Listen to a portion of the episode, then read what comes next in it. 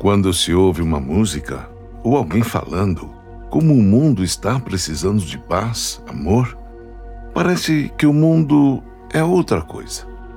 Que o planeta Terra está longe e que você está em outro lugar ouvindo as notícias do que acontece aqui e não tem nada com isso.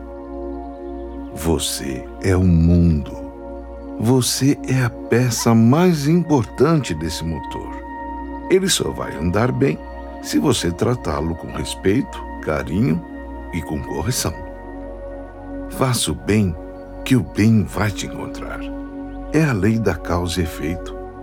Como já disse um poeta do século passado, o amor que você recebe é igual ao amor que você dá.